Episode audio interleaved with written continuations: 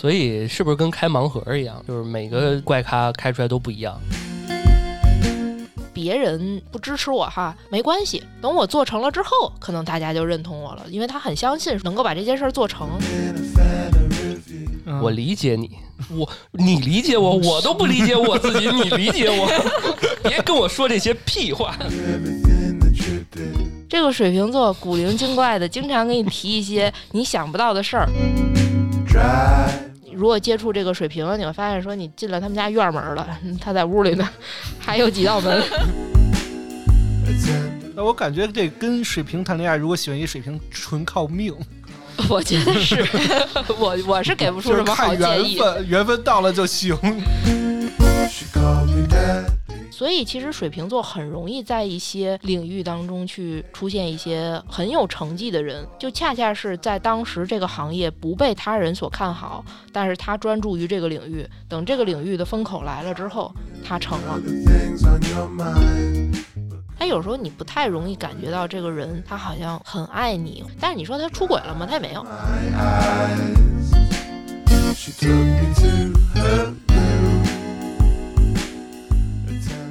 嗨，大家好，欢迎大家来到安全出口，这里是三楼的胡聊会议室，我是老段，宇哥，毛毛，占星师思思。哎，今天又是请不要和十二星座谈恋爱系列，水瓶座啊，这回没我事儿，对对，其实都跟我们都没什么关系 啊。那个先说一下，我们今天这个最近的那个星座话题，其实也快进入尾尾声了吧？啊，还差几个？差个金牛，差个双子啊，是吧？那个大家等一等啊，这个后续我们都会把这些都补上。然后最近我们这个节目，其实，在评论区有很多留言。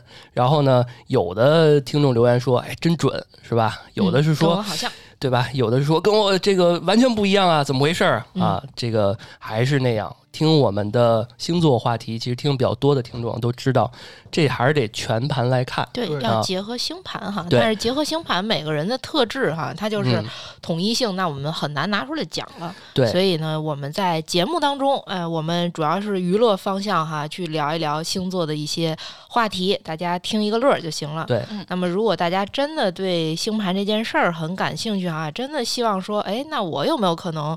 能拥有这个功能，如果我知道一个人的一些出生信息啊，我就能够去了解到一些这个人的个性啊，一些真实的想法啊、价值观、恋爱观这些东西哈。嗯，那么。那么啊，重磅，这个就跳票了好久了。对，那个思思在最近在这个做这个星座星盘的十人课啊，对对。然后除了之前我们以往的说可以找小编找思思去做这个个人的星盘的这种呃解读解读解读之外啊，我们还可以就是。期待一下思思的后续的这个课程啊！我抓紧时间啊！大家现在催我的挺多的。对对对啊！那欢迎大家关注我们的微信公众号“安全传达室”，呃，可以第一时间看到我们思思老师的最新的动态。哎，行，那我们话不多说，开始今天我们这个星座啊，这非常了不起的一个星座了，就是水瓶座，有点水平啊。我有很多水瓶座的朋友。是吧？对我们狮子座是水瓶座的好朋友，还行。对我像老魏，对吧？也是我好朋友啊。我们电台的另外一位主播啊，也是我比较不错的好朋友了。然后今天我们这阵容，我先简单在思介绍之前，我先说一下，就是我们有很多这个水瓶座的朋友，嗯，然后呢也听过一些他们谈恋爱的一些故事啊，所以我们今天呃在场没有水瓶座，所以今天我们就是从这个呃。观察的角度来看啊，我尝试邀请了水瓶座的朋友，然后他跟我说，没人能解读水瓶座。对，所以我们请不来这个嘉宾，就是因为这个水瓶座的特点了啊。对，我觉得他这个朋友说的其实还是非常到位的，因为这个，哎呀，水瓶座真的是很难被定义，所以呢，我们今天哎呀讲水瓶的这些东西吧，这个我觉得就是他跟其他星座。不太一样，其他星座我们能聊出一些特别具象的，说，哎，这个星座特质的人哈，可能都是这样的，有一些共性。对，然后这个水瓶座那可能就是，哎，啥人都有，就是各有各的奇怪。对，真的是怪咖。所以你看，咱不是致力于说把这个星座恋爱系列做成不要和十二星座恋爱系列吗？其他的星座是本来大家觉得挺好，听我们这么一分析，哎呀。不怎么样。哎，然后水瓶座就不需要我们再黑了。水瓶座本身在大家心目当中就是一个没法谈的这么一个人，你也理解不了他。再加上说水瓶座最近以张某科为代表啊，这个塌房塌的很有点招黑。哎，所以这个这个这个星座的男士、女士还好哈，男士又集体阵亡。所以是不是跟开盲盒一样？就是每个怪咖开出来都不一样啊？对，但是既然是怪咖嘛，怪咖批都一样的怪咖有什么可怪的？所以就是我们就是解释，首先解释为水平，他吧就确实挺怪的，挺难理解的。至于说他怪在哪儿呢？哎，他都说了，他难以定义嘛。所以他每个人他有不同的怪。啊，它体现在他一些的这个，甭管是人生追求也好啊，个性也好啊，想事儿的思维方式也好啊，包括说尤其在感情上来说啊，他的一些呃择偶标准、相处方式，他希望对他对方给他的一些情感回应，他们都很有特点。这个特点就没法 完全统一的概括了。嗯，所以我觉着水瓶跟水瓶恋爱吧，这这一期，嗯。很难，哎，我觉得就是说，水瓶要是能看上你，可能就说明你某个点是对了；，要是看不上你，我觉得努力可能没太大意义。比如我有个水瓶座的朋友，就喜欢胖子，你看这个点是不是挺奇怪的？男生女生？女生啊，对，他就喜欢男生胖乎乎的。是真胖还是说有点肉就行？就真真胖乎乎，就是一眼看这人就是一胖子，对啊才行。对，然后他，然后他喜欢。没事没事 然后他就喜欢那个男生特别舔，就 写小作文给他这种。好好没事报我身份证号呗。宇哥说，本来以以为终于有一期恋爱节目不用黑我了，怎么还是拐到身上。那个这个水瓶座的女生们可以考虑一下宇哥。哎，水瓶从娱乐占星来讲，宇宇哥这种性格跟水瓶是不是也算比较搭的？我操，会吗？会把他们给逼死吧？我不太，我不知道，不太清楚啊。嗯，我觉得像水宇哥身上那种处女特质很重的，应该跟水瓶其实挺难搭的，一模不一样。因为就是这个本身处女她就是要建立规则，嗯，然后呢，但是是水瓶他就是要打破规则，对吧？我就是来点玩点玩点不一样的，所以这点他跟射手那种一样吗？射手不也是？我跟射手也特不合。嗯哦，就是射手是要自由吧？好像是对射手跟水瓶，其实他俩有很多相似的地方，是吧？对他俩确实，首先来说哈，都很有自己的想法，而且呢，都是要去追求自己想做的这个事情。当然，结合全盘看哈，但是说他们都会有这种的特质。但是说呢，这个呃，他俩的不同在于说哈，射手呢，他需要更好玩儿，所以甭管是说他想追求的这个事儿。还是说他想追求的这段感情，它的本质来说都是因为觉得好玩儿。哎，比如说你这个人有意思，你吸引我了，或者说我觉得这事儿太有意思了，我想尝试尝试，我能不能干这职业？嗯啊，它的本质就是说这个事儿有意思、有趣，激发了他的这个动力啊。哦，然后水平那就不一定了啊，他他他不一定了，他他他有可能就是不知道哪个点 啊，太难定义了。哎，他他就是。就符合了他的那个点，所以他就觉得说，哎，我想要这样的恋人，或者说我想要这样的人生啊。而且呢，水瓶有一大特质来说哈，就是其实像射手特质的人哈，他呢不受别人影响，是因为他乐观，他觉得说我追求这件事儿呢，别人这个不支持我哈，你们没关系，等我做成了之后，可能大家就认同我了，因为他很相信说我有这个这个。能够把这件事儿做成，所以在感情当中也一样。比如说，如果是一金星射手，他就觉得说你们当初不看好我和这个人，但是，对吧？那我先谈着，到最后我谈成了之后，你们就会发现，哎呀，原来我眼光挺对的。但水瓶特别不一样的点就是说吧，就是你跟他在相处当中，你如果能够去 get 到他那个点，他会觉得说，哎，你是我知音啊，你有点懂。但是如果你 get 不 get 不到他那个点的话，他就马上就会扭头就走人了，就多一句他都不想跟你 battle，不想跟你解释，就在他心里你就是一个，哎，就是我不跟掰着，你看不懂是你啊，人家就话不投机半句多，啊，所以感情上也一样。所以有些人为什么觉得说跟水瓶谈恋爱吧，特通过特突然，就本来先开始他好像对你特有兴趣的追你啊，或者跟你约会啊，突然的这人就对你兴趣就消失了。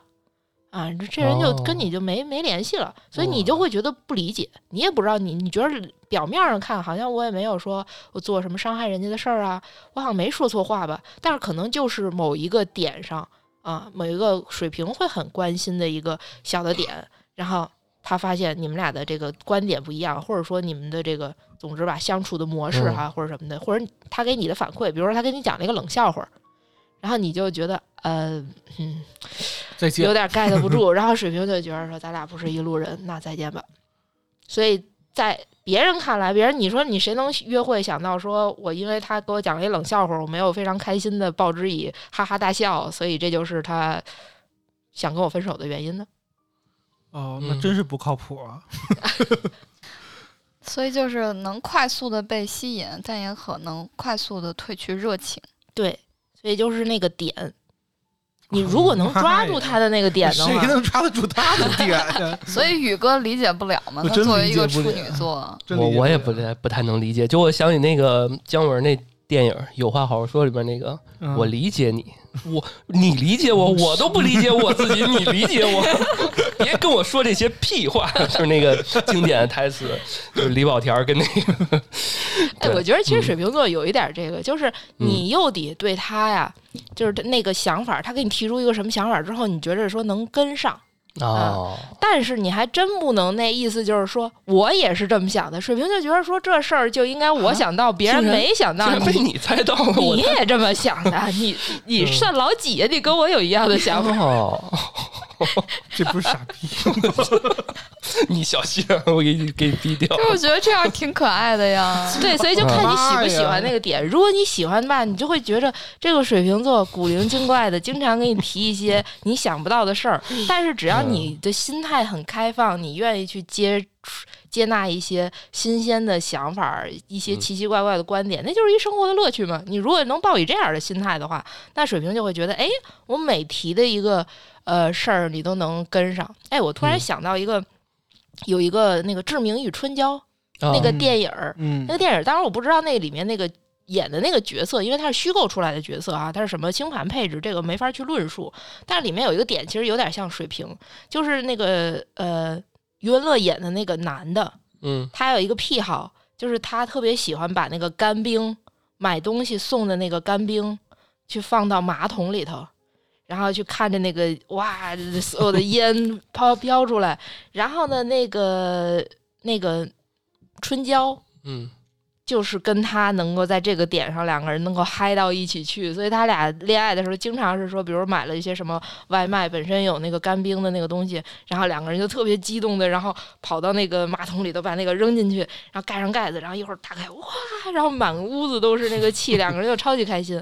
但是后来他有一部里面，他们俩分手了之后，那个志明他就是来到内地跟杨幂演的那个角色，一个空姐儿恋爱了，然后其中就有一个场景就是。志明有一次依然拿着一个干冰去玩这件事儿，但是那个空姐就觉得说你好奇怪，而且好幼稚啊！你都这么大岁数的人，都快三十的人了，拿一个干冰放马桶里头，每次都要这样玩，我真的 get 不到你，我觉得很幼稚，很奇怪。然后志明就会觉得啊啊，玩不到一块儿去，不是一路人，你不懂我的那个点。我觉得这点上，他说不定里面那个志明的角色就是有点……哎，所以说这个他们还挺适合做设计的吧？反正很多，我觉得只要是有创意类的工作，不局限在设计，其实挺多呃有水平特质的人哈，他们都在他们的领领域当中去做一个创创创新。有一个人，大家如果想一下的话，就一下能理解到那个水平的特质了。嗯，华晨宇是吗？不不不不不，花花那那那个周星驰哦，周 星驰是 周周星驰是月亮水平。哦，月亮水平那就对，可能比太阳水平比太阳水平更更奇怪哦。对，所以你可以看出他所有的路子，对吧？他无厘头的那个框架就是很难去理解。包括说，其实他感情的一些态度啊，大家也看不明白，你根本不知道他在感情上的态度。对对对，嗯。因为从那个好像他之前是只是演嘛，跟王晶搭配嘛，到后面好像已经那才华已经完全抵挡不住了。那所以什么少林足球之后，他他他都得自己弄自己的剧本，自己去导演那些东西，所有的细节就是真的就是他才是真正把这个无厘头发扬光大嘛。嗯，对。你说那华晨宇也是，华晨宇是太阳水平，然后所以太阳水平其实会外放一些，对太阳跟月亮的区别就是太阳还是更外放，而且以及是它是我们人生追求的状态，就是我想表现出来的状态会是太阳。嗯啊，所以太阳水平的人会希望说，大家看到他是一个很特立独行、很有个性、很有想法的一个人。但是月水平可能是那个特立独行、有想法，但是他藏起来，别人他附加到有一些介质上边。对他骨子里是这么，对他骨子里就是这么个东西。啊，但是别人你表面上看，你看周星驰，其实如果你真不看他作品，你看他外貌，他穿衣服，他不会去很奇怪呀。这个人平时说话办事儿什么的，他都不会说我这个呃。就是去说出那种很惊天动地的话，让别人觉得说很奇怪。他反而是向外体现出来一种低调。嗯，好像是太阳处女。刚才我查的太阳巨蟹还是太阳处女哈，反正就是都是那种呃比较稳一点的位置。但是他月亮去落到那个地方，这样就感觉华晨宇给咱们的印象就是他。呃，比较喜欢做头发呀，然后穿衣服呀，然后都会做头发有这其他的含义吗？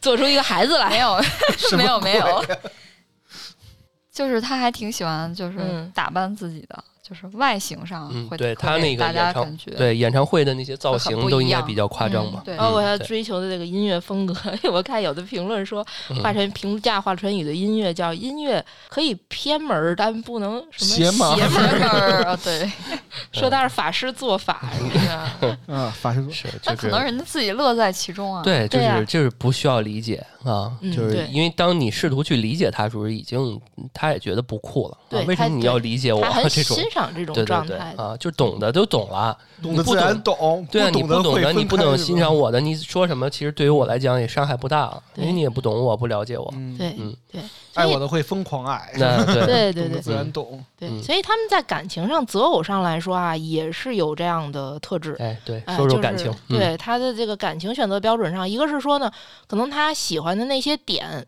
他不一定是传统。一般，比如说咱们说哈。能好接受的一些择偶标准，比如说，我希望这个人有钱，我希望这个人对我好，我希望这个人长得好看啊，这就是普罗大众最常规的一些东西。但是他可能就会说，一个是说，比如他长喜欢的样貌，像刚才毛毛说说啊，哎，对他可能就。肌肉肌肉那身材特棒那个男的，他他他不喜欢，他喜欢胖的，哎，然后在其他的标准上来说，他也有可能去有一些不同的标准，具体的标准每个每个水平他就不一样了啊。然后以及是说呢，更有意思的是什么呢？就是因为水瓶座啊，他在现代占星当中，他被天王星所守护。那么天王星本身代表的就是革命。那么大家可以想一下，说其实，在感情上最大的革命是什么？离婚。是，可能是一种这个对对弈吧，battle 什么的这些东西。是性别，传统当中感情一般定义是男女之间的感情和婚姻，所以它会有 LGBT。对对对，这个首先金金星落在水瓶的这个概率非常高。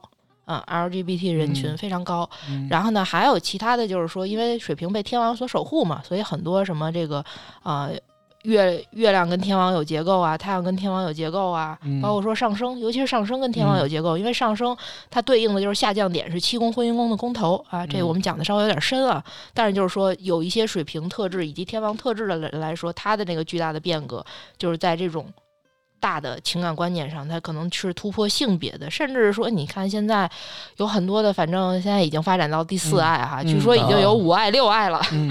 哎，所有这种就是突破传统的这种观念的东西，它会有跟他们会有一些关系。像美国那个什么选性别能选出一百多项还是三百多项，最后有一个什么沃尔玛袋，沃尔玛 超市购物袋，对，什么鬼？我朋友确实说过，就是他提过这这方面，他说。那个他要是男的，他肯定娶我。就是提到这种，我觉得正常的一般朋友可能不会提这种话题吧。他要是男的，他哦，他是女的啊？对，她是女孩儿。哦，因为他就是夸你，就用这种方式来夸。他还真认真的考虑过，说觉得我特别适合 做他女朋友。那有可能他真的认真的考虑过，说有没有可能跟同性，但是发现好像不太行。嗯嗯，那个刚才我查那个戚薇，她是呃月水瓶还是太阳水瓶？嗯，然后你们知道戚薇她以前是有过同性伴侣的吗？不不不不，好像听过。对，她在这个她现在这个老公李承铉之前，她是有一个交往了还挺多年的那个女朋友的。嗯，后来我也觉得她那个气质还挺挺挺攻的那个。对啊，对，挺挺挺帅，声音也是啊。嗯。然后我这边查了几个商业大佬是水瓶座的，谁？就是最 我觉得最最像水瓶的就是贾跃亭。啊，他就已经完了，水瓶男的口碑果然不行。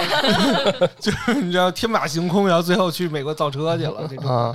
然后还有就是东哥刘强东，哦，他是水瓶座啊。嗯，刘强东，你像那个事事情，嗯嗯，还有就是王石万科的那个。哦，这可能还得去仔细看看他其他的配置啊。对，这就大家听一乐然后就行了，娱乐占星的角度。嗯嗯，所以这个他们。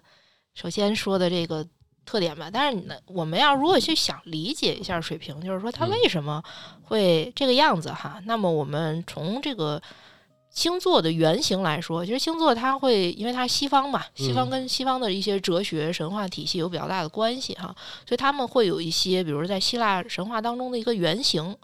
然后这个水瓶座它的原型是什么呢？它的原型啊是一个被。宙斯掠走，然后去给众神倒酒的一个美少年叫加尼美德啊。哦，所以呢，就是哎，所以就是说，你想这美少年哈，人本来自己这个日子过得很快乐、很自由，然后突然呢过来一个神说不行，你得跟我走，你还得是干活去。你干什么活呢？就是我们一堆人吃饭，你得上那儿给我们端茶倒水，给我们倒酒去。你说这美少年是不是这个？这哪行啊？对，那内心肯定就是卖马屁的感觉，抗拒。对对，所以这个这个原型也带来了，就是说为什么像水瓶座来说哈，会有一种内心的孤独感，他会有一些不是那么合群的一面。这个是说他这个原型带来的这样一种特质。然后在在现实当中哈，他们就是说不是那么去喜欢解释。自己的那个不同，他就觉得就懂得懂懂懂你就能懂吧，别来沾边儿，对，自然懂我跟你。哎，但是这个界限很难分清楚啊，就是你我我怎么才能表现出来我懂他？我我要说我懂他，他又觉得我操，我他妈你你不一定说你懂他，但是说他做的一些事儿或者什么的话，你如果能够保持一个跟随的状态，呃，这个好难啊，捧哏，这很难啊。就是比如说他讲一个奇怪的笑话，你觉得哎，好好好好好笑。然后他说：“我想干一件什么事儿，可能别人都觉得说不靠谱吧。但是你会说，哎，你这笑话，既然你都懂了，真没劲啊！什么鬼？你竟然笑了，真没劲。那你有点 太奇怪，你那个有点过度了，直一嘴巴，有点过度了，对吧？就是这个怎么平衡这个没有这个界限？对，所以。”这个对于很多想跟水瓶发展一些情感关系的人来说，哈，就会感觉很难。他这个难啊，是首先在第一步，对吧？你就你怕死了，你不一定能够在他那个点上，对，可能就没有再跟他往下深入的这个可能性了。那么再往下说，我们说 OK，可能第一关你已经过了啊，第一关他可能是觉得说，哎。我给你讲一冷笑话，你乐了，反应了一下，然后懂了，对吧？说明这个你你你能跟上我的节奏哈。那么再往深度的发展来说呢，呃，很多和水瓶座甚至在恋爱关系当中的时候啊，有时候他会觉得说，好像我和这个人还是有距离，嗯嗯，就是他不是说，你像如果一般情况之下会觉得说咱们俩。就是是否是恋人是一个阶段，对吧？那既然是恋人了，你应该就打开了一个门儿，咱们就是那什么了。你像之前咱们聊巨蟹那一期，对吧？你要么就是不是我的自己人，咱也不可能发展成那关系。但是既然咱们已经发展成恋爱关系了，我就拿你当。家人家人啊，我家大门常打开了，你就来我家了。对，但是你如果接触这个水平，你会发现说你进了他们家院门了，他在屋里呢，还有几道门，发现是十八进的院子，还有几道门。对，然后就是你需要一个过程啊，一步一步一步的打开他那个门，在每一步当中，如果你是一个就是他觉得说你跟他不是一类人呐，然后你们有很大的差异的时候哈，他有可能都会给你轰出去，哎，就 走吧，放生了。那我感觉这跟水瓶谈恋爱，如果喜欢一水瓶，纯靠命。我觉得是 我我是给不出什么好建议，缘分缘分到了就行。对，你也不知道你做对了什么，反正他就觉得，就这不是一个靠，比如说自己努力付出啊什么的。对对对对对，好啊。对，所以跟跟水平真的就是，我觉得至少说你咱顶多是避一些坑，就是咱别跟水瓶座做什么事儿。哦，那就别戳死穴，别跟他谈恋爱就完了，避坑了，少一点伤害。对。对，但是至于说你说你做对了什么事儿，能让你发展出感情来，呃，这就保不了你了。做自己。我甚至觉得这些什么哪个盘落在哪儿，哪个是水星什么的，甚至是不是就是为了水瓶座发明的呀？要不 要不纯是一个水瓶座没法儿没法过了这个。因为假如说啊，比如说一个人找你看星盘，对吧？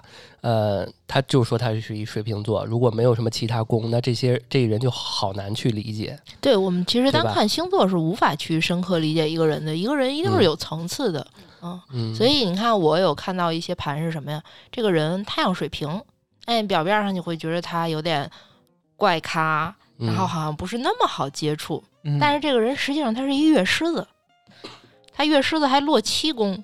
所以他就很，其实你真的让他觉着他是符合他做朋友，或者说甚至是做恋人那个点的话，这时候他越狮子的特质就发挥出来了。他有他热情的一面，就你看他表面上跟一般人都挺冷的，但是真拿你当朋友、当恋人的时候，他热情，他愿意照顾，他愿意去站在你的角度上考虑事情了。嗯，那就完全不一样了。嗯，所以水瓶座的听众们，各位啊，不要看一个太阳。然后结合，如果无论是你啊，还是说你追求的人，或者是你的恋人啊，你可以多关注关注他其他的这个位置的配置。对，上升月亮、金星，尤其是月亮、金星哈，非常。那我怎么能看得懂呢？不懂的可以找那个思思看看啊。对，可以加我们小编微信“安全出口 FM” 的全拼啊。嗯。行，所以咱们接着来说这个。单论水平这个特质哈啊，然后呢，除了它不一定是说有传统的这种呃感情的标准，跟一般人可能不一样哈。他有时候在感情当中，他扮演的那个角色也不一定是传统的那种标准的那种说应该是男朋友是什么样，或者是那个女朋友应该是什么样。这怎么理解？不一定。怎么理解？这怎么理解？不懂。你好好说。首先来说啊，浅层次的来说呢，一般水瓶座他会需要一定的空间，所以呢，这个水瓶特质重的人在情感关系当中哈，他不是没有感情需求，但是他一般不希望说大家太多的粘在一起，而且他会觉得说感情是一部分。然后他要有其他的一些个人的空间，所以在这些空间当中，甭管是说他追求事业呀，还是说他这个跟朋友聚会啊什么的啊，因为其实你看，咱说了这么半天，水瓶座有点难接触，但是其实水瓶座特看重朋友，他觉得友谊，他觉得社会关系是他很关注的一件事儿。只不过说这件事儿，他不是说强求，说我去勉强自己去合群儿。不是这种重视社会关系，而是说他认为说我维护一群跟我志同道合的朋友这件事儿很重要，因为来之不易，可能很难凑到合适的。对，这么怪咖，好不容易有个朋友，还不得花点时间，对，多经营经营。那我就在想，他们的需要空间，这个空间一般不是说独处，就是给花在朋友上了。呃，很多很多可能性，很多可能性。他要看他，比如说这个人盘当中，他有很重的事业去突出的话，那他要非常多的时间放在事业这一块的。哦，那你如果是那种说老要陪伴的人，那你就别找水瓶座要陪伴，你去找找别人啊。所以这是一方面。然后呢，当然有一种不太好的说法哈，就是呃，因为他觉得说恋人可以是任何一种状态。所以呢，会有一些极端的情况，就是你像有一些男性呢，他会更心安理得的，比如说扮演一个吃软饭的角色，因为他觉得这个没有关系，因为他没有，他本身他就不被传统所定义，他不认为传统上认为说我是男的，我就应该是那个肩肩负更多的责任，或者说肩负更多家里这个经济负担的这个东西，他觉着不一定啊。你有能力，你去挣钱；我没能力，我我我可能在家画画或者什么的，就就就 OK。所以那这个点上来说，就要看你怎么去认为这件事儿。如果你也很接受，其实就还好。但是如果说你的你是那种很传统的那种人的话，那可能你会觉着他这个表现会有那么点儿没有责任感，或者是说底线吧，这种感觉就是他自己画的一个针对于自己的这种这种底线，就是原则不太一样啊，对对对，定位定位也不太一样，对对，所以我觉得可能这个塌房就说这个那个张继科还有华晨宇。不都是水瓶男？说水瓶男在娱乐圈里塌房塌的挺厉害的，这个可能跟他们这个观念有关系。他没有自己的意识，说这是个问题，是吧？还是说怎么着？就是他的定义当中，他可能觉得这件事儿是 OK 的。嗯，哦，所以他，嗯嗯，所以就是他是明星，所以这事儿才会放这么大。其实我们生活中这种应该不少，就是水平，他可能我自己觉得还好，但是别人看起来已经很很严重了。或者是说已经不能接受了，嗯，是这种感觉。当然说这个是极端的情况哈，我们不是说所有的水瓶座哈，只要沾水瓶特质，它就一定会有一些不好的传统的意义，对吧？它也可也有也有一些好的，就是传统当中会认为说应该怎样怎样，但是他能做得更好，那他也能够去突破这种传统，对吧？所以这个突破传统这件事儿，它还是一个中性了，也看这个人自己去怎么去把握了。我我我想问一句，刚刚你不是说那个？就是对朋友这一块特别看重嘛，嗯，他一般在朋友里面，嗯，就是扮演一个什么样的类型的人？大部分，我有没有一个共性？我可以讲一下，就是我的朋友他是一个水瓶座嘛，嗯，他就召集他的呃，比如说初中同学跟他关系特别好的，还有他的高中同学，还有他的大学同学，他能把这些人呃召集到一块儿，然后能一块儿玩儿，就还挺感觉和其他人不太一样。然后他呃约会的时候经常带着朋友一起去，这个就很有个性了。对，就是我呃，比如说我们，因为刚前面说了嘛，就是他的初中同学、高中同学、大学同学，我们都都是他的朋友。那可能他会带他的男朋友单独会见我们一个、两个，或者说单独见我们一群人。反正我觉得就是说，水瓶在人群当中啊，因为一个人在人群当中。呃，扮演一个什么样的特质，其实还是挺多的，跟他上升星座有关系的。因为上升不光是上升星座哈，上升整个的一些配置，因为上升代表的这种自我，它是更向外自然而然展现出来的状态，所以很多人会说上升是所谓的人格面具嘛。嗯嗯。那我们接着拉回到感情这一块来说哈，那么既然说我们刚才说，反正。你要是想追水平吧，我们可能没法给到更特别准确的那个建议，说你做一件什么事儿，这水瓶座一定就开心。嗯，但是至少我觉得可以提醒大家，就是说你别干什么事儿。哦，雷区，嗯，对。然后雷区来说啊，首先就是说这个你不要对他去负面的评价，啊，这个是水瓶比较讨厌的事儿。嗯，所以说，比如说像刚才会就举的那个例子哈，说比如他讲一个冷笑话。啊，你可能没跟上他的节奏，没笑，这个还不是死罪。但是如果你说真没劲，对，你说你这个人啊，就是老爱讲这种啊，别人根本都 get 不到的这种笑话，就你觉得有趣有意思，把所有人都搞搞得挺尴尬的，笑也不是，不笑也不是的。你给他这么一门都锁上了，我觉得这个我们狮子座听了也受不了啊。对对，我觉得这个点点不一样。狮子座它围绕的依然是自尊心啊，但是水瓶座它那个东西，当然水瓶也有自尊心啊。这个 水瓶也有自尊心，所有所有你们你们处女座和巨蟹座没有自尊心啊，你们天蝎座也没有啊。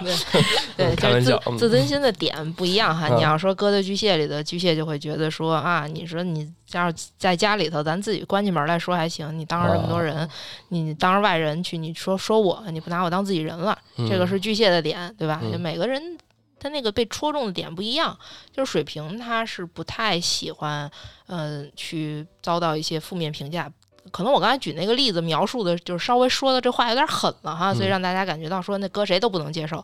但是如果说你只是轻轻的一个嘲讽，嗯，可能有的星座就觉得啊一笑了之，当你的这个嘲讽在他来说也是一个笑话，对。当然在水瓶座来说，可能就是他就会就就就就走开了吧。又又到这个环节，我就要贴标签了，玻璃心是不是？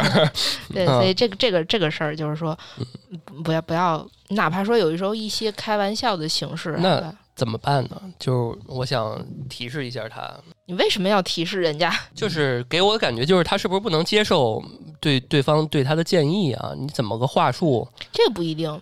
就是说他自己其实你水平他还是非常善于去思考的，所以他本身其实并不欠缺这样的能力。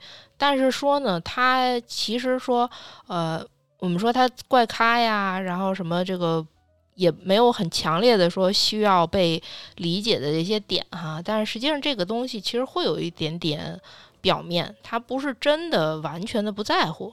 啊，所以从这个需求上来说，当他去获得一些这个负面的反馈啊，或者说一些否定啊、嘲讽哈这些东西哈，就是还是会让他感觉到压力很大的。只不过就是说，其实我们可以这样说哈，就是呃，按这个心理学包括心理占星的说法来说啊，这个这个是荣格提出来的哈。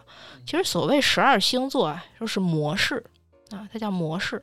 那么也就代表着说，不是说，比如说自尊心这件事儿，谁有自尊心，谁没自尊心，不是，它叫模式，也就是说一种情绪的反应，就是说在一种外界的刺激之下，比如说同样是面对批批评，那么呢会体现出十二种心理模式去应对这种批评。都有自尊心，对，反应情况不一样，对，但是它叫，所以它叫应对模式，嗯。啊，所以放在感情上也叫应对模式啊，所以说这个他对于批评吧，就是刚才我们说的那个狮子座的那个模式哈，他虽然觉得自尊心受受这个受损了，但是狮子座他肯定不在不会在当场去好像表现出来他很受挫，他会表现出。啊，你开着玩笑，我根本不在意。其实他心里会觉得说你真他妈讨厌哦，是，对。但是他表面上他不能让别人感觉到说，哎呀，我自尊心受挫啦，就不能让人觉得我特在意这事儿。对，要面子，我得一笑一笑了之，直接爆了不体面啊。对，这叫狮子的模式，对吧？哎，那你说这个，比如说天蝎。啊，天蝎的模式，他可能就是表面上不说太多，但是心里想的是，那下次有机会的时候，我弄死你。不是下次，反正就不说弄死，就是说相同的时候，下次你你说一什么话的时候，到时候我也讽刺讽刺你。啊，他可能就是说模式嘛。所以水瓶的模式就是说，他就容易闪开，他就觉得说，那咱们就话不投机半句多吧，你们爱懂不懂吧？不懂，我跟你们聊不到一起去，那咱们就别聊了。嗯，那这是他的模式。哦，嗯嗯，就我朋友嘛，他是呃。他本来就是一个，就是嗯，比较养尊处优的这么一个，就是家庭条件比较好，所以就是如果面对的男生有一点点大男子主义，就老说他你为什么不做做家务啊？你怎么不贤惠啊？然后他就会很反感，然后就他其实也知道自己是这样的人，所以他就不会选择这样的男生。我觉得他的骨子里头可能会认为，就是说他不认同这种传统的。呃，男女观念就是认为说男性就应该干一些什么事儿，然后我是一个女的，我就应该去，就是比扮演这个这个角色。他对他和大家还这些方面不太一样的。嗯，然后还有就是说，水瓶座有一点就是，其实刚才咱们聊的那些过程当中，可能你们也会有一些感觉，就是他好像对于人情世故这件事儿啊，没有那么那么在意。就是说，他不会说为了说人情世故，说这个大家场面上都好，所以我去说一些违心的话，或者说我去做一些违心的事儿，嗯，这些东西啊，就不惯着，对吧？要不我就走了，我也不会说跟你掰什么面儿啊，我可能找个什么借口让你感觉不到，让你感觉不到什么东西，可能就溜了。嗯，所以这种感觉，一个是说不在乎，另一个是说啊，他们想去在乎，其实有时候他 get 不到。他还是说他的那个原生能力上来说，哈，当他在水平特质很重的时候，他有时候感受不到。所以有时候你如果是有一个水平特质的恋人的时候，哈，那么那种传统意义上的事儿，如果他没有做到的话，他有可能是不太能够去理解那个你的那个需求，也许哪怕说你的这个需求对于普通人来说，都觉得说大家都能理解，嗯，但是可能他在这个他就不是那么去理解，嗯。嗯。嗯，比如说我举一个例子吧，是他端酒呢，他能理解喝酒的人，就是就是，如果我作为一个他的恋人来讲，嗯，我是应该做到让他理解，还是说我就接受这件事情？我觉得应该是接受这件事儿，然后他做不到的，你你既然能 get 到，你就帮他做一做，就别逼他了，就爱干嘛干嘛吧。但是有些时候需要他的，他给一些反馈，或者他要做这个事儿，因为不是说我什么事儿都能帮他做呀。别需要我，我我愿意干嘛干嘛吧。对啊，因为你刚刚说人情世故，比如说，因为咱们是在一个社会里面需要人际交往、人际关系啊，咱不是说这世界就咱俩人。那在有一些场面，比如说，呃，亲朋好友聚会什么的，那他不能说我就这样，我就反正我 get 不到，但是我但是你可以 get 不到，但是我教你，我告诉你这事儿应该这么办，但是他你又用到刚刚那逻辑，就是说，但是他不一定认同，因为比如说哈，这个有的人会认为说，这个人是我的长辈或者这个人是我的领导，我就应该去吹捧他，但是也许。有的人的价值观就是认为我没有必要吹捧他，嗯啊，因为这是虚假的，我又不是真的对这个人有什么崇拜之情，嗯嗯。啊，所以这个是是有一些观念不同，所以我觉得当你遇到一个就是一些水平，就是他的你跟他的那个观念哈，不一定在哪个点上，像刚才咱说的那个事儿，它更世俗一点，可能其他的还在一些很多恋爱上或者一些人际交往当中非常小的那些点。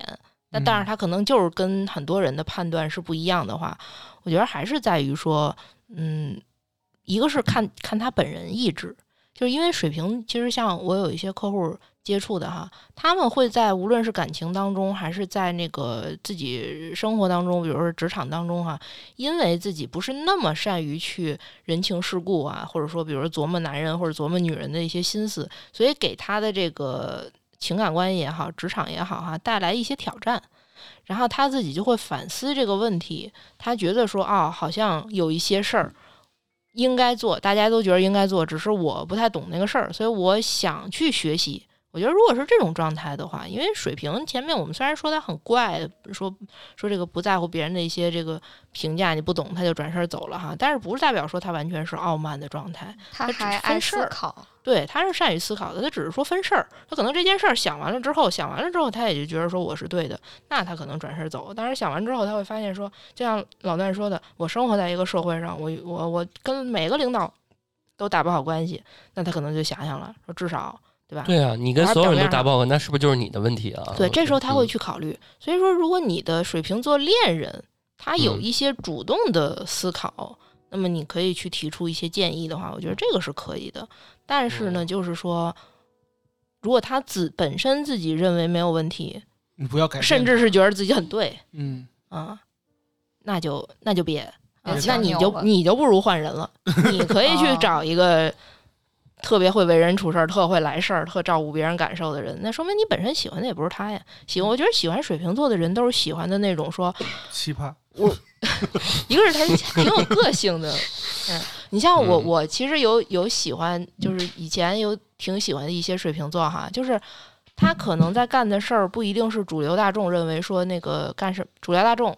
可能会认为说什么干来钱，我干什么事儿，但是他就会觉得说我安心于我想干的事儿，哪怕这件事儿不来钱，嗯。啊，但是他当然说前提是保证他生活的情况之下哈，他也有一定能力之下哈，他能够安于这种状态，嗯，他不在乎外界去评价，外界觉得说啊你得有多少车有多少房就是牛逼，他觉得说哪怕你们都我没车没房，你们看不起我，但实际上可能我在追求艺术，我是画画的，哦啊，我坚持这个东西，我能够。达到自己艺术上的一个提升的话，我是可以非常安于这种状态的。我其实会非常，就是我会非常欣赏这种人。水瓶座的这种特质，就是他没有那么，呃，去容易被大众所定义、所影响。他去做，他坚持去做他自己认为对的一些事情啊。也所以，其实水瓶座很容易在一些领域当中去出现一些。很有成绩的人，就恰恰是在当时这个行业不被他人所看好，但是他专注于这个领域。等这个领域的风口来了之后，他成了。嗯，但实际上一开始他就不是为了风口而去做的这个领域，是因为人家早就在这一块有深耕，所以我觉得就是你喜欢，你如果喜欢水瓶座，喜欢的就是他的那种特立独行，能够去坚持自我，然后不被外界的一些批评所改变，啊，包括说你说体现在感情当中，那万万一有一个这个身家过亿的说就喜欢我这没钱的。对吧？哦，所以说想找富婆的去找水瓶座，概率大一点是吗？我讲一个很小的点，就是我特别喜欢我的水瓶座的朋友们发的表情包，就是跟大家发的都不太一样，有一点神经病。抓紧收藏是吧？但是又觉得还挺好玩的。嗯，对。然后有的时候他们的一些说话方式让我觉得也和其他人不太一样，也挺有意思的。对我很喜欢水瓶座。对，所以我觉得就是说，你就是。能被水瓶座吸引的人，那你既然是喜欢他的那个特质，你先开始因为一个人有个性，不被外界所影响所喜欢，然后结果你跟人谈恋爱之后，你开始跟人家说你得符流符合这个主流大众的一些社会评价，那这件事儿本身拧巴的是你自己，不是人家。嗯，那就要的有点太多了。确实，嗯，哎。行吧，我觉得 就这样吧，就这样吧。反正对我对这星座也没什么太大兴趣。嗯，对，就是一点都看不到规这个规则规则啊，对。因为那个，你像我就不说狮子座，就说我吧，就是我是希望看到一个特别清楚的规则脉络，嗯，这样我好控制嘛。对，我也觉得就是有边框、边界感。人家水平就是难以控制嘛，规则就是用来打破的。对，对对对对对，水平规则就是用来打破。但是我确实从我的自身来想，我还是挺喜喜欢水平这种。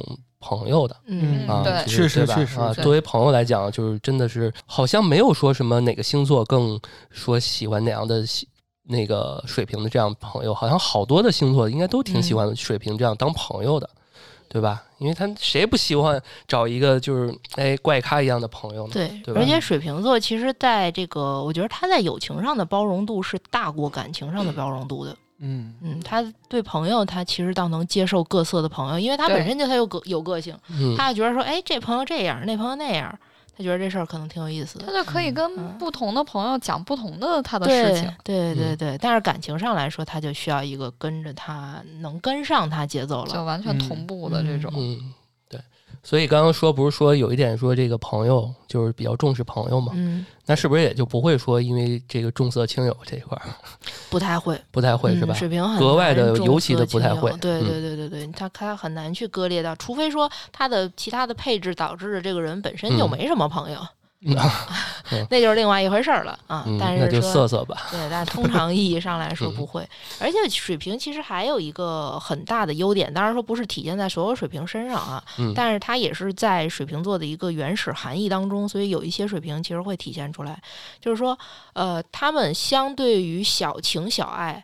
他会更关注一些大的人类社会的一个话题跟一些课题，所以他有点类似于什么呢？就是呃，你们听没听过《奇葩说》里头有就有一段论述，就关于什么身边的哭声还是远方的哭声，就是人应该去更关注哪一个东西。是身边的哭声，也就是说，你身边的一些需要你帮助、有苦难的人，还是一些远方的哭声，就因为他们其实是具有不同的意义的。你身边的人，你说我某个朋友很难，我去帮助他，这是一种善良。但是，我也如果你只能局限在身边，我看不到远方，那么远方其实是什么呢？比如说，大家可以想象一下，说那些贫困山区的留守儿童，他们跟我们的现实生活是没有什么连接性的。我们身边的朋友没有山区里的。留守儿童，嗯，但是我们知道有这样一群，呃，社会上的一些困难的人群，他们需要有人惦记着他们，为他们去争取更多的利益。福利，嗯，对。那么水瓶座就是水瓶特质哈，很多水瓶特质的人，其实他们有这种关注到远方的哭声的这个能力。所以是比如说山村教师啊，对一些啊，这呃，对他们其实呃，水平来说啊，他。可能在这其中扮演的角色不一定是说自己去做这件事儿，但是他会去想说，我所在的行业啊，啊，或者说我所在的领域哈，或者说人类吧，包括说哪怕说我就是一普通的网友，我怎么在网上能够有一些呼吁，在评论区对吧，能够让更多的人去关注到这件事儿？他会认为说，你真正要去帮助一个贫困儿童，你是要从体制上、从制度上有改革的。然后，而不是说我去给他捐钱，我一个人我能捐多少钱？嗯，所有人来说，你这个问题不解决，你光靠大家社会群众去对某个弱势弱势群体捐钱，那个是从根源解决不了问题的。嗯，所以他们更关注的是说一些社会的规则啊、社会的制度啊、社会的进步啊，怎么着去推动，然后能让人类社会更好。所以我觉得，其实水平他们有一些很宏观的一些人文的一些视角。也是还挺打动我的，嗯嗯，格局高，是。但是恰恰有一个问题，就是说他们有时候啊，容易更容易关注远方的哭声，而容易忽略身边的哭声。所以这个时候，也就是说，身边你如果你是一些他跟他关系比较亲密的人，觉得他冷，对。所以有些反正呃，我有一些客户吧，如果他们自己老公是太阳水平、月水平的话，他有时候你不太容易感觉到这个人他好像。很爱你，或者他很看重这段情感关系，但是你说他出轨了吗？他也没有，他也没干出什么出轨的事儿，然后他也没有说这个实质上做出什么伤害你的行为。但是你跟他的那种情感链接上来说，好像就是说到我们那个话题了，他好像总是有一点点距离。嗯，哦，对，因为其实本质上，对本质上来说，是因为水瓶他热度不够啊，是水瓶是水瓶座是太阳落线的位置。就太阳本身，你想燃烧嘛，生命力、活力这个东西是太阳所代表的。太阳落在哪儿舒服呢？太阳落在狮子和白羊是舒服的。所以你看这两个星座的人哈，他无论是主观的动力，我要去干什么事儿，我实现自己的理想，还是说他们在人群当中，对吧？扮演的都是那种更有活力、能量的人。但是呢，落线的一个是在水瓶，另一个是在什么位置？在天秤。对。所以，你其实十二个星座来说啊，真正最有距离感的是水瓶和天秤两个星座，它俩是最凉的。那么，它俩具体的凉的体现又不一样。水瓶是你老感觉跟这人啊，就实质上就是有距离，你知道你没走近他，就是那种实实在在的距离。而天秤呢是反面，天秤是你以为你跟他很近，实际上不是。就是天秤是那种跟你表面上特别亲和，然后哎什么都好好好的那种，但实际上你会发现他可能很难把他内心当中的那个东西打开，嗯，所以对于水瓶来说吧，就是如果老段说他身边有一些喜欢他的水瓶座朋友的话，就是朋友啊，不是恋人哈，我觉得挺合理的，因为其实水瓶是能够在狮子呀或者其他一些，包括那个那个那个毛毛。嗯，就是在你们这些太阳落在对太太阳啊，或者很重要的一些位置上，体现出一些火元素的东西啊。他自己是冷的，那你想俩冷的人，那咱俩都你跟我保持五十米距离，我跟你保持五十米距离，那咱俩只会越来越远。但是他遇见这个火元素的来说，那就是来吧你。对，这个取个暖，抱个团儿什么的啊，对。因为刚刚其实提到说这个嗯怪咖嘛，所以这设计师这块特别多。我之前好多那个设计师朋友都是水瓶座，而且好像这个没有数据啊，就是好像那个比较看爱看日日漫什么的这些，喜欢看一些天马行空的这些番剧啊什么的，水平占比也不少。亚文化之类的，那这应该我这个我没有数据啊，不敢说。就是你看老魏这种，他是一个动漫迷。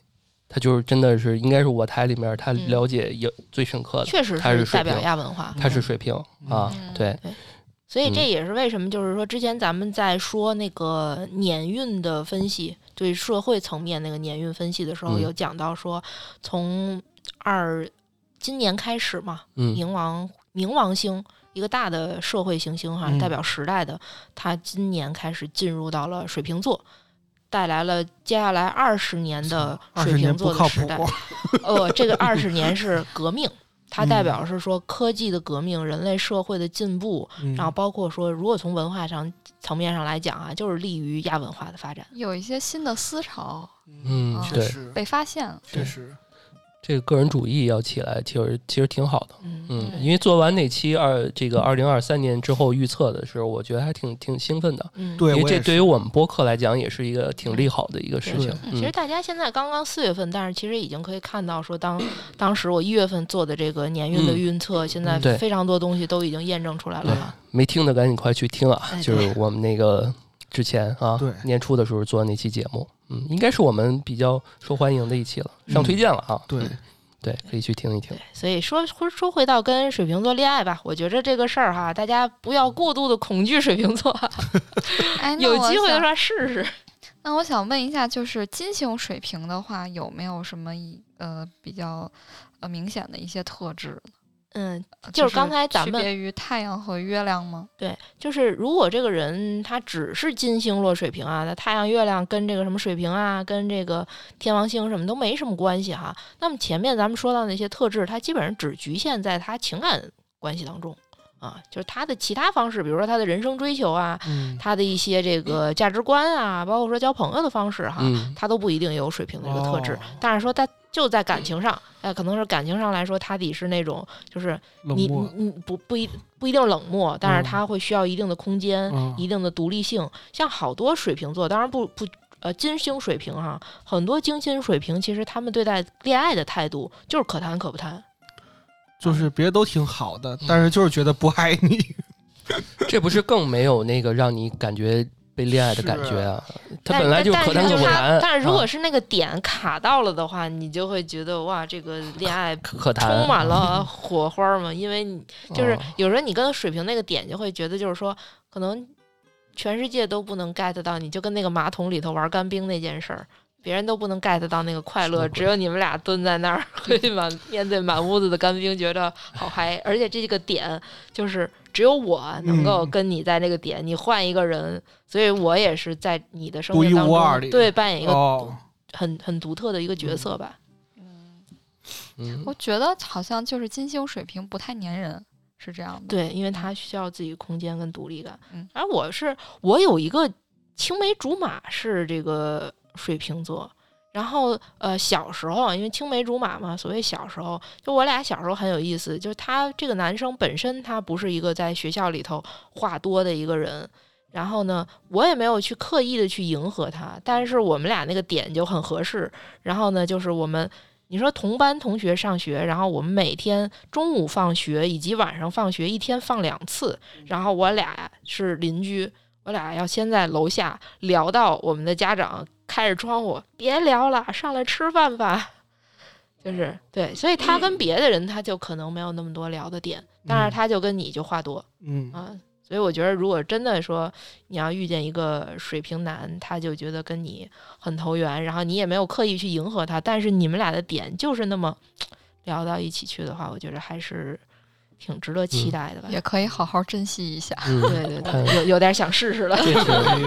就这题其实挺看运气的，看命看命啊，对吧？就赶上了就特别好，赶不上就就赶不上了。嗯嗯嗯嗯，对，就像刚刚思思说，这个卡上了啊，这个可这个配对儿啊，match 上了就很好。那这期。差不多我们就到这儿啊，这期聊的也挺多的啊。其实这期聊了很多关于水瓶跟他成为友谊或者是职场什么的，也聊了不少啊。怎么跟他相处啊什么的。然后大家可以从这些点里面来推断啊，跟他一起谈恋爱、跟他一起生活的时候，可能也能找到一些。呃，找找到找不到吧？找得到，就是还是 针对个人，就是你要看，你遇到每一个水平都是一个不一样的水平，对机会，对机会，看缘分，看缘分吧。啊，对，行。然后那个，就如果我们刚刚一开始说的那样，就是大家还是得全盘来看。嗯，对。然后呃，运气好的话，赶上一个什么太阳什么有对，有火的这种哈。对，你看就是。如果你学会上了我的星盘识人课，哎。哎，然后你本来看着这是哎呀水瓶男不好谈，哎，结果一看他月亮的配置，一看金星的配置，哎，顿时就知道怎么拿下他了。对，赶紧把他这个纳入怀中啊，对，对吧？然后大家可以关注我们的微信公众账号吧，安全传达室。然后思思这个星盘识人课啊，会在这个我们的微信公众号第一时间给大家做这个这个公布吧。啊，行，然后大家可以先关注着，先期待着，先期待着啊，赶紧。也欢迎大家在平台给我们打赏。哎，对，那个。宇宙的那平台是吧？啊，这小宇宙平台，大家可以给我们打赏啊。我看别的播客都好多听众给我们打赏，呃，给给给他们的这些 这个电台打赏了啊。我们的听众们啊，也给走过的路、走过的 路过的，别忘了给我们打个赏，在线乞讨。对，然后那个老段能不能吃到鸡腿儿，就就看大家了啊。嗯，那宇哥能不能有钱舔舔新女友，就看大家了。那更不打赏。对对，给宇哥这装修钱啊。嗯，行，那这期节目就这样。感谢大家收听《安全出口》，这里是三楼的胡聊会议室，我是老段，宇哥，毛毛，占星师思思，哎，下期再见，拜拜，拜拜。